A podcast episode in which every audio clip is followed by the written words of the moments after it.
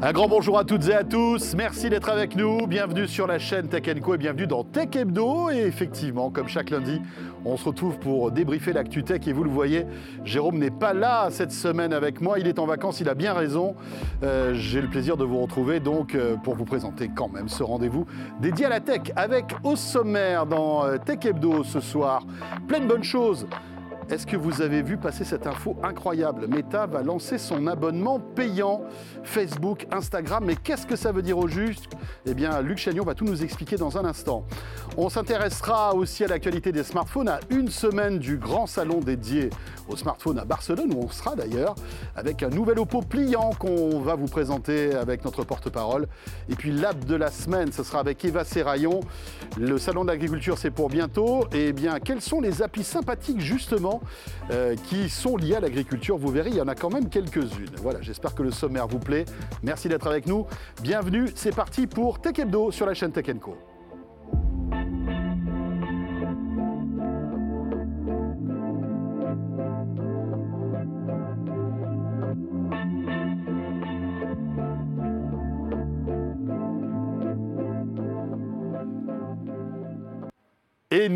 de retour. Donc, je vous rappelle que Tech Hebdo, c'est euh, chaque lundi, 26 minutes pour faire le tour de l'actu tech avec la rédaction de Tech Co, parce que vous le savez, Tech Co, c'est tout un univers que vous pouvez retrouver chez nous, euh, avec euh, l'émission que je présente sur BFM Business, mais aussi la chaîne de télé Tech Co, que vous retrouvez sur toutes les boxes, et puis le site aussi Tech Co, qui vous tient au courant de toute l'actualité tech, 24 heures sur 24, 7 jours sur 7. Tiens, justement, l'actualité de cette semaine, on en parle tout de suite avec Luc Chagnon qui me rejoint sur ce plateau.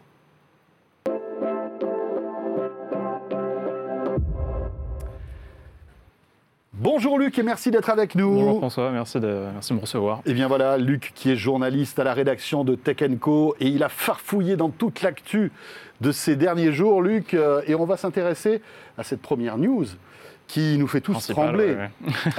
tous les ah. utilisateurs, ils sont nombreux, les utilisateurs de Facebook et Instagram. C'est vrai, ils sont, ils sont beaucoup. Et, après Twitter, visiblement, Mark Zuckerberg semble inspiré par euh, les bonnes ou les euh, mauvaises actions d'Elon Musk, puisque voilà, il a annoncé ce week-end, Mark Zuckerberg, mm. eh bien, que certaines fonctionnalités de Facebook et de Instagram deviendraient payantes. C'est ça, oui. Donc effectivement c'est la grande mode les abonnements dans les réseaux sociaux. On a vu Twitter Blue, euh, c'était en décembre, qui a été lancé par Elon Musk. Et maintenant, donc, Mark Zuckerberg présente euh, l'abonnement Meta Verified, c'est comme ça que ça s'appellera, donc vérifié comme, euh, comme la petite, euh, la petite coche que, que, vous avez par exemple sur Twitter Blue qui confirme votre identité. C'est un des aspects. Mais... Après le certified, on a le verified. C'est ça, c'est toutes les versions du mot.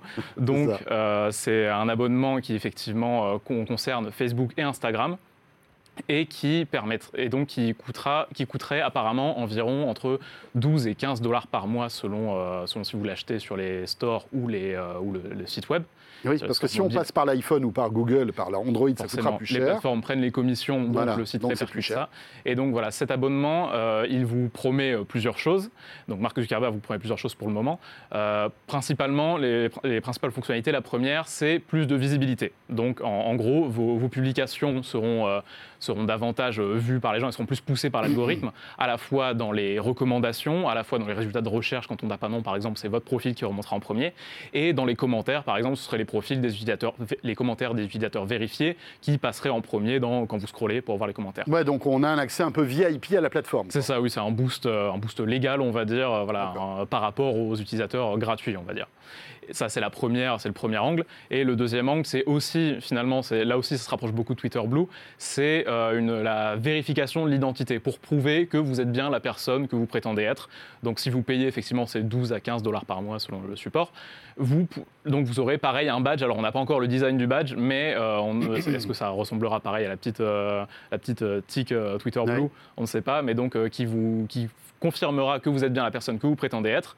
Et pour ça, il faudra, contrairement à Twitter Blue qui se reposait un petit peu sur la confiance des gens en disant oui, on vous fait confiance, donnez-nous vos 8 dollars, euh, là, euh, Meta explique qu'il faudra fournir un document d'identité, comme une carte d'identité ou un passeport. Donc là, au moins, ça se reposera sur un document. Légitime, voilà, c'est ça. Pour, là, au moins, pour le coup, mm. c'est officiel. N'importe qui peut pas prétendre, juste avec 8 dollars, euh, être n'importe qui.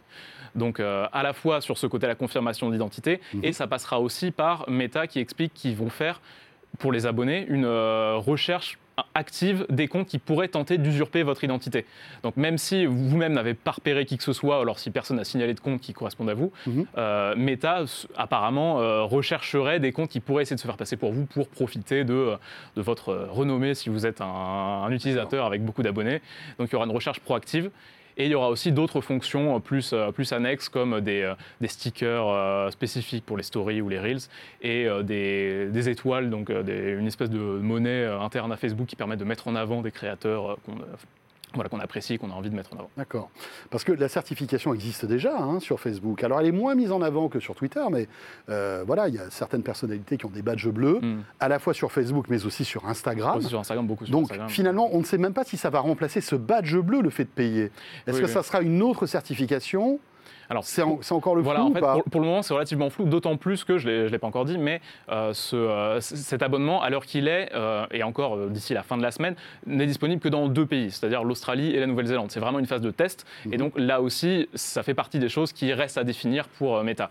Mais en tout cas, dans leur communiqué, ils expliquent que pour le moment, ça n'a pas vocation, en tout cas, ceux qui ont déjà la certification plus ancienne n'auront pas vocation à la perdre, ça, ça s'ajouterait, et, mais bien sûr, la, manière d'associer les deux serait à l'étude, mhm. en gros. Mais c'est vrai que voilà, les certifications existent déjà et un peu comme pour Twitter, il y avait déjà évidemment des, alors à la fois soit des accusations que ce soit un petit peu arbitraires, que, des, que pour euh, un, nombre d'abonnés égal, on va dire, c'était pas toujours sûr qu'on allait, euh, qu'une personne allait l'avoir et l'autre pas, et pourquoi c'était assez compliqué, les, ressorts derrière la certification n'étaient pas toujours clairs.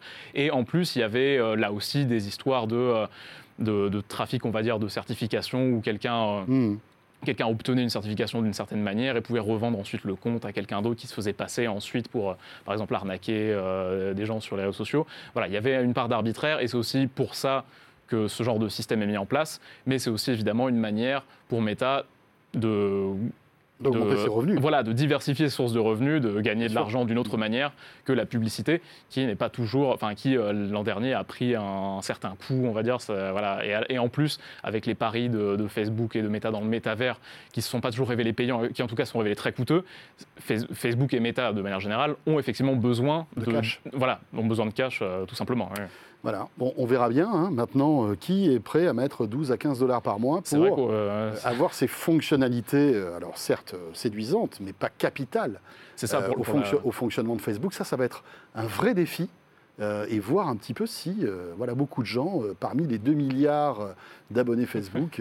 oui, c'est ça, plusieurs centaines de millions. Après, ça va peut-être professionnaliser Facebook finalement, parce que peut-être que des gens qui ont vrai, véritablement un intérêt à poster sur Facebook, parce que c'est des boîtes, parce que c'est des marques, ou des personnalités, peut-être que eux le feront. Mais... Effectivement, voilà, ça paraît en tout cas pour l'instant réservé aux gens qui ont un intérêt à avoir une, grande, une grosse audience.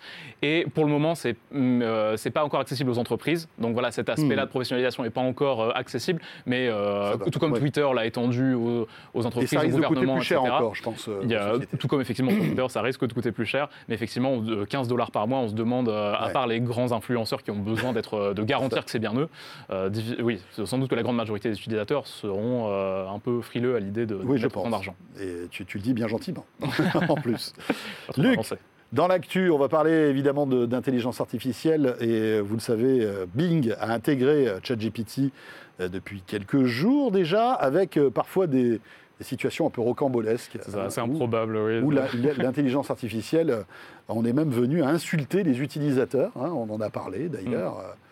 Et on voit que Microsoft s'est rendu compte quand même de toutes ces, bah, petites dérives. Vu le nombre de gens qui effectivement ont publié des, captures d'écran, des échanges avec Bing sur les réseaux sociaux, il y a peu de chances que ça passe entre les. Entre les... C'est pas la meilleure pub aussi pour Bing et pour. Euh, Surtout quand, on propose, quand Microsoft promet un système qui risque de révolutionner la recherche sur Internet et tout ça, c'est vrai que quand on a notre navigateur qui nous insulte euh, sans raison particulière, on se dit oui, ça, révolutionne, mais pas dans le bon sens. on n'a pas forcément envie. Donc euh, en gros, oui, c'était effectivement, il y, avait un, grand nombre d'échanges avec euh, plusieurs internautes qui expliquaient que donc ils discutaient avec cette intelligence artificielle qui a été intégrée au navigateur Bing, donc parce que Microsoft a un partenariat avec OpenAI, la société qui a développé ChatGPT, tous ces, tous ces mhm. chatbots, ces agents conversationnels avec qui qui peuvent générer du texte et donc avec qui on peut discuter. Donc Bing avait intégré ce genre de système, mais effectivement, il y a eu tout un tas de situations où, sans raison particulière, il insulte, par exemple, il traitait un, utilisateur de, euh, il traitait méchant, borné, têtu. Il disait vous êtes un mauvais utilisateur, je suis un bon Bing et donc. Euh, vous êtes un mauvais utilisateur. C'était vraiment euh, limite la, maîtresse qui tape sur les doigts. Vous êtes un mauvais humain. et voilà, c'est, on, on, se dit qu'effectivement c'est assez limite comme comme comme, comme comportement, on va dire, de la part d'un chatbot. Et donc, et à la fois il faisait, il avait ce genre d'échange et il continuait, tout comme ChatGPT avant lui, à inventer des choses. Par exemple, il, il expliquait qu'il aurait espionner des salariés de Microsoft à travers leur webcam, qui, euh, donc, qui discutaient, qui se, euh, qui se moquaient, enfin tout un tas d'échanges des salariés de Microsoft qui ne travaillaient pas, etc. par moment et tout. Et on appelle ça de l'hallucination de l'IA, en fait. C'est fou, hein, quand même. C'est la capacité, tout simplement parce qu'en fait, voilà, euh, pour résumer très brièvement, ces modèles-là, c'est de la prédiction, finalement, c'est un peu de la probabilité si mm. on résume très simplement. Ils prédisent la suite la plus logique de mots par rapport à tous les textes sur lesquels ils ont été entraînés. Et parmi eux, évidemment, il y a des romans, il y a des échanges, des conversations entre humains, ce genre de choses. Qui sont parfois euh, voilà, le, le, modèle n'est pas euh, tenu mm. au fait, on va dire, c'est de la génération. Et donc, euh, voilà, donc ce genre de, difficulté fait que Microsoft, qui, qui, se justifie quand même en disant que c'est voilà, un work in progress, c'est une bêta. Oui, et rappelons que, rappelons que voilà, c'est une bêta encore. Hein. C'est ça, c'est pas accessible à tout le monde. Microsoft insiste bien. Que insiste bien, voilà, c'est une bêta, mais relativement, il y a beaucoup de monde, on va dire, qui, en tout cas parmi les spécialistes, les journalistes, qui peuvent y avoir accès. Et c'est vrai que voilà, c'est un work in progress. Et en gros, Microsoft a fait en sorte que pour limiter ce genre de possibilités, euh, le nombre d'échanges avec, euh, avec l'IA de Bing soit limité à 5 questions sur un même sujet, ou en tout cas 5 hmm. relances. Parce que d'après eux, c'est le, plus la conversation s'étend, donc déjà, en général, euh, on a déjà eu la réponse sur les premières questions, donc ça vaut pas vraiment le coup. Enfin, si jamais on veut juste avoir une réponse, c'est pas très important hmm. d'avoir de, 50 réponses. Et plus l'échange est long, plus l'IA, en quelque sorte, s'inspire du style, de la manière dont parle l'utilisateur, donc humain, donc potentiellement un peu voilà, émotif ou euh, manipulateur. Des fois, il y en a qui tentent de contourner ces systèmes hmm. en lui demandant ses secrets de fabrication. Et donc l'IA s'inspirerait de ça et euh, aurait ce genre de comportement effectivement très humain finalement, même si en arrière, bien sûr, elle ne pense rien, c'est juste de, l'imitation via l'analyse euh, des mots. Mais voilà, donc l'idée, c'est de limiter au maximum les échanges pour éviter ce genre hmm. de... C'est une solution, mais est-ce que ce sera une solution sur le long terme si les gens veulent l'utiliser, si ça a vocation à être étendu à tout le monde? Ça, ça peut paraître un peu limitatif. Oui, euh, on verra bien, hein, puis euh, on va bien rigoler quand Google va lancer aussi son, son, son Ça IA. un peu les mêmes euh, problématiques. On risque, sans doute d'avoir les mêmes problématiques. Cela dit, l'intérêt de Google, pour Google, c'est de, voir ce qui se passe du côté de chez Microsoft pour essayer de ne pas, pas, reproduire la même chose. Là, voilà, ils sont dans une position un peu compliquée d'attendre à la fois, mais pour autant de ne pas passer pour des retardataires. Donc c'est vrai que c'est assez difficile à tenir. Merci beaucoup Luc. Voilà pour l'actualité, en tout cas les deux gros titres d'actualité de, cette semaine. Merci Luc Chagnon, donc de la rédaction de Tech Co. Et vous restez avec nous. Euh, l'actualité du smartphone, c'est maintenant. David Chauveau, qui est le chef de produit Oppo, me rejoint sur ce plateau pour vous présenter, et c'est un événement pour Oppo, le premier smartphone pliant de la marque qui sort en France.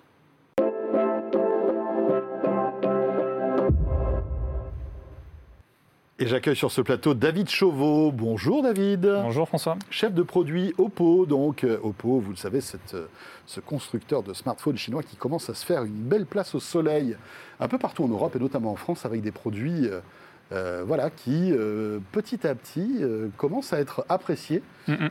c'est cool. Ce qui est intéressant, c'est que David, vous êtes venu avec le tout nouveau de la gamme. Euh, on connaissait Samsung qui, depuis euh, pas mal d'années maintenant, déroule sa stratégie euh, du pliant. Il y a aussi Motorola qui a sorti un, ou deux smartphones pliants. C'est à votre tour donc de proposer votre smartphone. donc hyper technologique hein, avec cet, écran qui se plie.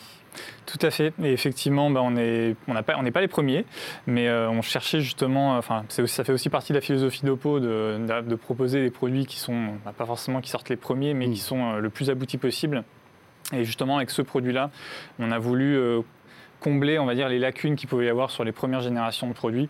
En réalité, Oppo travaille déjà, euh, a déjà produit quatre prototypes euh, au, cours des trois dernières années. Et donc là, c'est le premier produit qu'on commercialise de manière globale, donc dans tous les pays. Alors, ce qui est intéressant, c'est que évidemment, on suit de près votre actualité hein, chez Oppo. L'année dernière, déjà, on avait vu sur le Mobile World Congress à Barcelone un smartphone pliant euh, qui était sorti en Chine, mais pas en France. Tout à fait. Qui avait en fait une autre, euh, comment dirais un autre form factor hein, qui se retrouvait en fold euh, en quelque sorte. ce smartphone ne sort pas pour l'instant, d'accord Vous avez choisi le côté donc flip en quelque sorte, qui s'ouvre à la verticale. Tout à fait. En fait, cette année, il y a déjà une deuxième génération de Fold également, mais qui ne sort qu'en Chine. Donc, on a choisi de sortir ce produit-là parce que pour nous, c'est aussi celui qui a le plus de potentiel. Hein. Mhm. Euh, c'est aussi un produit qui est moins segmentant. Le Fold se vend à 70% euh, chez des hommes et 30% seulement chez des femmes. Puis c'est vrai que c'est un modèle qui est aussi plus, plus onéreux, oui. un petit peu plus, voilà, avec des usages plus particuliers. Là, on a un téléphone. Plus de travail, on va dire. Alors que là, on est vraiment sur un produit euh, plaisir. Grand public, euh, voilà. Et puis le smartphone à clapper qui revient, c'est mm. incroyable. Enfin, on ben, voit toutes ces tendances de, vieux smartphones à clapper et on retrouve ce geste-là avec ce téléphone. Et qui prend tout son sens parce que du coup, pour nous, ça répond vraiment à une problématique aussi. Aujourd'hui, on a des téléphones qui sont quand même beaucoup plus grands qu'il y a quelques années. Et avec ce type de format, ben, on arrive à avoir le confort d'un grand écran et en même temps la compacité d'un petit smartphone qui va loger dans toutes les poches et tous les sacs. Alors, quels sont les usages en fait qu'on peut avoir avec ce type de téléphone? Parce qu'il a un grand écran qui se plie euh, donc à l'intérieur, mais il a aussi un écran à l'extérieur qui permet malgré tout de l'utiliser, j'imagine, euh, en position fermée, c'est ça? Oui, tout à fait. Alors je ne sais pas si on peut le voir à l'écran, mais du coup, alors c'est peut-être pas pour qu'on voit bien la caméra, mais du coup à l'extérieur, en fait, euh, le, bah, ça fait aussi partie des points forts du produit, c'est mhm. qu'on a vraiment voulu intégrer un écran le plus grand possible pour y faire euh, avoir une meilleure, un meilleur confort de lecture. Typiquement, quand je vais regarder mes notifications, je vais pouvoir en afficher 6 d'un coup. Mhm ce qui ne m'oblige pas à scroller pour en voir plusieurs à la fois. Et après, j'ai accès aux fonctions essentielles, typiquement comme la caméra, l'agenda, euh, l'enregistreur vocal, les mémos, etc. Et on va intégrer aussi des nouvelles fonctionnalités au fur et à mesure. On a Spotify qui sera prévu bien prochainement. Euh, on peut répondre à ces notifications depuis l'écran externe, euh, soit avec des messages préenregistrés, soit avec la dictée vocale qui va arriver prochainement également. Et pour moi, un des principaux avantages aussi de ce type de format, c'est que bah, typiquement, quand je vais faire des appels visio, par exemple, au lieu d'avoir mon téléphone dans la main comme mmh. ça et à le tenir pendant, euh, pendant une demi-heure, là, je le pose sur la table. Et, du coup, ça marche. ça le fait. Pareil pour faire des time-lapse, euh, je pose mon téléphone, c'est comme si j'avais un trépied intégré au téléphone. Donc il y a vraiment un côté très pratique euh, avec ce type de format. Est-ce que c'est un smartphone haut de gamme en termes de, de ses spécifications techniques? Hein, On sait que vous avez votre gamme du Find Find X. Find X, ouais, Find X 5. on va dire le haut de gamme. Est-ce que, en termes d'appareil photo, de processeur, euh, euh, on, est sur du haut de gamme? Tout à fait. Et justement, c'est aussi enfin, ce, entre guillemets, cet aspect-là qu'on voulait aussi euh, corriger entre guillemets, dans, dans, les produits de ce type-là c'est que jusqu'ici, on était obligé de faire des concessions, par exemple sur la batterie, parce qu'ici, forcément, sur un smartphone pliant, on va avoir une charnière qui va occuper de la place, donc qui, va, qui laisse moins de, place. pour moins, en fait. Tout à fait. Donc là, on est sur une batterie qui est de 4300 mAh, donc c'est quasiment la taille euh, d'un smartphone classique. Euh, on va avoir aussi des caméras flagship avec tout, tout ce que c'est de faire euh, de mieux Oppo. On a le partenariat Hasselblad qui est, qui est présent. On a intégré la puce Mara Silicone. Alors, ça peut-être pas parler à tout le monde, mais c'est une puce qui est dédiée au traitement de l'image. Euh, donc on a vraiment voilà, d'excellents capteurs photo. Alors on n'en a pas autant que sur le, sur le Fan 5 Pro, on va avoir trois capteurs. Mhm. Là, ici, on en a deux, mais en tout cas, on a un capteur principal qui est très très bon et qui en plus a l'avantage dans ce type de format, bah, du coup, de pouvoir être utilisé aussi euh, pour la partie selfie. Donc, je vais avoir accès à la meilleure caméra pour la partie selfie. Et euh, voilà, donc c'est quand même des caractéristiques haut de gamme. En termes de processeur aussi, on est sur quelque chose de très haut de gamme qui va, qui va tenir pour tous les usages. Euh, le gaming, etc. Et on a également une. Et puis avec ce grand écran, c'est ça qui est top, c'est que bah, quand on le déplie, on se retrouve avec un grand écran qui nous permet euh, d'apprécier bah, justement euh, des jeux vidéo hyper fluides, des, des vidéos aussi. Hein. Tout à fait. regardez Netflix sur ce type d'écran, bah, ça prend tout son sens. Hein. Et c'est aussi, aussi, important de noter que Oppo aussi a, une charnière qui est propriétaire. Donc, alors, je ne sais mmh. pas si on voit ici à l'écran, mais qui du coup a un pli qui est euh, quasiment invisible à l'œil nu. Donc si on est dans le bon angle, évidemment, sous certains angles, on va le voir un petit peu on plus. Voit un petit peu, mais voilà, c'est une fois debout, enfin pardon, une fois en face, on le voit très peu, et même au toucher, c'est très discret. Donc c'est aussi un, un, pli qui sera moins visible sur la durée. D'ailleurs, l'écran est testé euh, pour résister à 400 000 ouvertures et fermetures euh, sur la durée par TUV.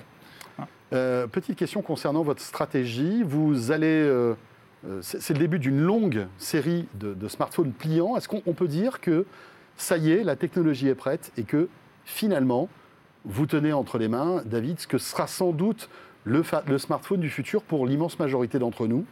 Je pense, oui. En tout cas, ça fait, euh, enfin, Oppo, chez Oppo, on croit beaucoup aux clients. Donc il y, a de fortes chances effectivement que ça devienne un peu la nouvelle norme et que ça se démocratise aussi sur des, produits plus milieu de gamme par la suite. Pour l'instant, effectivement, on est encore sur des tarifs quand même assez élevés, plutôt mmh. sur du haut de gamme. Mais euh, je pense qu'effectivement, il y a un vrai atout on voit d'ailleurs aujourd'hui tous les, tous les constructeurs silence et on commence à avoir des produits qui sont vraiment très très bien finis et qui, euh, qui sont plus résistants, qui font moins de concessions par rapport à hmm. un smartphone classique. Donc je pense que oui, ça, ça c'est clairement amené à, se répandre davantage. Alors il sort quand et à quel prix? Alors il est déjà en précommande, disponible en précommande à 1099 avec une version 8 Go de RAM plus 256 Go de stockage et il sera disponible à partir du 28 février, donc à la fin du mois dans, les, chez les principaux partenaires. Voilà, avec les opérateurs, bien sûr, qui vous suivent pour ce mm. type de choses, qui fait qu'on le retrouvera moins cher. Moins cher avec des forfaits, avec, effectivement. des subventions, etc. Tout à fait. Voilà, donc un nouvel acteur dans le monde du smartphone qui se lance sur le pliant. Euh, ça va être intéressant hein, de voir cette compétition qui est relancée maintenant. Et, effectivement, euh, on verra bien dans les années qui viennent si euh, bah, petit à petit cette, cette technologie va écraser, on va dire, le smartphone traditionnel. Merci beaucoup David. Merci François. David Chauveau, donc chef de produit Oppo. Alors on va passer euh, à toute autre chose maintenant puisqu'on va évoquer le salon de l'agriculture et la tech avec des applications liées justement au salon de l'agriculture. On en parle avec euh, eh bien, Eve Serrayol qui nous rejoint sur ce plateau.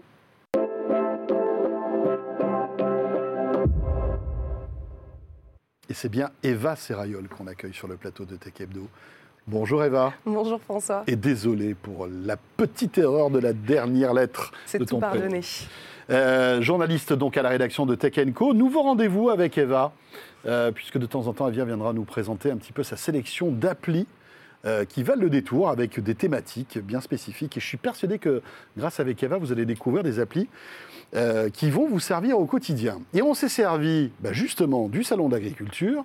D'ailleurs, Eva a mis sa plus belle veste verte pour rester dans la thématique, euh, pour justement une petite sélection d'applis liées à l'agriculture en quelque sorte. Exactement. Alors on va commencer avec des applis qui vont être très utiles aux agriculteurs. On a Winat, c'est une appli qui va vous permettre de suivre la météo en temps réel sur vos parcelles. Il y a des outils très précis pour la pluie, le vent, la température et l'humidité. L'agriculteur, il peut rentrer ses différentes parcelles dans l'appli, c'est mhm. très précis, c'est au mètre près, et avoir donc une vue d'ensemble sans avoir besoin de se déplacer. On va par exemple pouvoir gérer en amont l'irrigation des parcelles, en, des parcelles en fonction des pluies ou anticiper le gel grâce à des notifications push que l'utilisateur reçoit directement sur le téléphone. On a également Baoba qui se présente comme un logiciel de gestion tout en un. Alors c'est principalement destiné aux éleveurs. Par exemple, un éleveur de volailles, il va pouvoir enregistrer le nombre d'animaux, où ils sont sur l'exploitation. Et tout ça, en fait, ça va faciliter l'enregistrement des obligations réglementaires telles que les fiches d'élevage et les fiches ICA. Donc c'est un vrai gain de temps pour l'agriculteur. Bon, alors c'est voilà, c'est les applis B2B, on ne va pas s'en servir tous les jours. Hein. Nous, non. On ne va pas se voiler la face, Eva. Mais pour les agriculteurs, notamment Winat, euh, est, une appli qui, leur change la vie. Hein. Et ça, c'est cool. Alors voilà, grâce à toutes ces applis, les agriculteurs font de meilleures récoltes, des meilleurs fruits, des meilleurs légumes, des meilleures euh, viandes, en quelque sorte, on peut le dire aussi. Euh, et tu as choisi, tu as une petite sélection d'applis justement qui nous permettent d'acheter directement eh bien, du consommateur vers le producteur. Et ça, c'est cool. Donc, en direct producteur, on a une appli qui s'appelle la ruche qui dit oui. Donc là, le concept, c'est qu'on commande auprès des producteurs sur l'application et on choisit un créneau dans un lieu partenaire dans lequel on va aller récupérer nos produits. Mais c'est pas tout, c'est un moment d'échange parce que du coup, les producteurs viennent sur place et on va pouvoir les rencontrer et discuter avec eux. C'est trop cool. J'ai déjà testé, moi j'adore. Ouais. Le seul petit reproche, je trouve que c'est un peu cher. Alors, je ne l'ai pas testé encore. Je trouve que c'est un peu cher parfois. Mais il bon. Il sait avoir. Mais, est-ce que, la qualité suit? Oui, et puis je pense que c'est ce, qui est intéressant, c'est qu'on peut peut-être être parfois prêt à payer un peu plus cher si on sait que tout l'argent qu'on donne va directement en fait euh, à l'agriculteur ou à l'éleveur. Et c'est le cas. Et dans ce cas-là, c'est le cas. Et c'est ça qui nous plaît. On a Potager City également. Alors ça, c'est un concept de panier, donc aussi en direct producteur. On va sur l'appli, on choisit notre panier, fruits et ou légumes. Mhm. C'est un peu la surprise, hein, ce qu'on aura à la fin. On peut décider de rajouter des œufs bio. Et là, c'est livré directement. Alors chez nous, en point relais ou sur notre lieu de travail. Ça, c'est si l'entreprise a un partenariat avec Potager City. Voilà. Pas mal. C'est pas mal. Ouais. Et la dernière appli que j'ai sélectionnée pour vous, c'est Sucrine Club. On est encore sur un autre concept. Là, c'est une carte interactive sur laquelle on peut voir les producteurs qui sont près de chez nous. Alors ça marche pas très bien en- à Paris Centre, je l'ai testé tout à l'heure, Il n'y a pas beaucoup de producteurs et d'agriculteurs dans Paris, hein, Voilà. c'est sûr. mais c'est intéressant si on habite euh, même en banlieue proche et qu'on a une voiture pour se déplacer, euh, on peut aller directement euh, chez le producteur pour récupérer nos produits, nos œufs, notre viande, notre miel. Tiens, j'ai une petite appli aussi à te conseiller, Eva. Dans, dans toujours ce thème, ça s'appelle Crowd Farmer.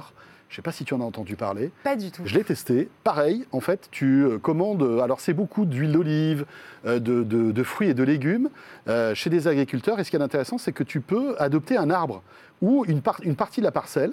Euh, donc, tu vas donner euh, voilà, une somme forfaitaire euh, annuelle. Mhm. Et donc, pendant un an, tu vas louer en quelque sorte cette parcelle. Et tu vas avoir ta récolte de cette parcelle qui va t'arriver directement à la maison. C'est plutôt cool. Et j'ai vu qu'ils faisaient ça avec des vignes aussi. Alors j'ai plus le nom Oui, en tête. Et vrai. on a les bouteilles de vin qui arrivent directement chez Génial. nous. Ça c'est pas mal aussi. C'est pas mal. C'est différent. C'est différent. Mais c'est toujours en direct producteur. Mais c'est vrai, tu as raison. Évidemment, toujours avec modération, le vin. Merci JD qui est derrière l'oreillette.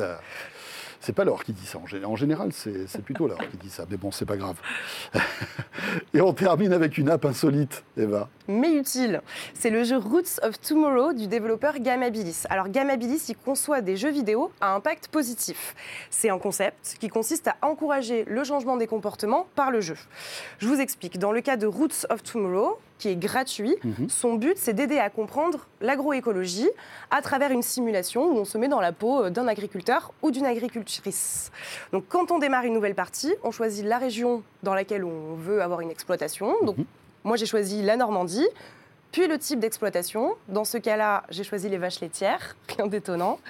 On choisit ensuite son personnage. Moi, dans cette partie, j'ai été Léonard, un ancien banquier. Et ça, ça m'a permis de commencer le jeu avec un petit pécule supplémentaire de 10 000 euros. Oui, Chaque- parce que tu étais banquier avant. Exactement. Chaque ça. personnage agriculteur euh, a son, son petit truc en plus.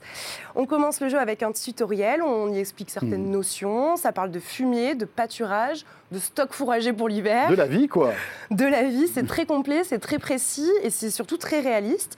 L'objectif, c'est qu'on a 10 ans pour rendre notre exploitation durable et ça Mhm. passe par trois indicateurs qui- qu'on suit tout au long de la partie, environnemental, économique et social. C'est tellement complet que si on a un bon score économique, on peut prendre des assurances, faire des emprunts, Et on peut grandir, en recruter fait. des saisonniers. saisonniers. Ouais, Après, ça devient un peu comme SimCity ou tous ces trucs-là où on peut bâtir son empire. Ça s'appelle donc Roots of Tomorrow. C'est ça. Merci beaucoup, Eva. Avec plaisir. Voilà, pour terminer euh, ce Tech Hebdo, la petite sélection euh, d'Eva d'appli, on te retrouve très très vite euh, dans Tech Hebdo. Merci de nous avoir suivis. Euh, on se retrouve la semaine prochaine. La semaine prochaine, on sera à Barcelone. Et oui, à l'occasion du Mobile World Congress, Jérôme sera de retour. Il est toujours sur les bons plans, de toute façon. D'ici là, je vous souhaite une très très belle semaine sur la chaîne Tech Et à très vite.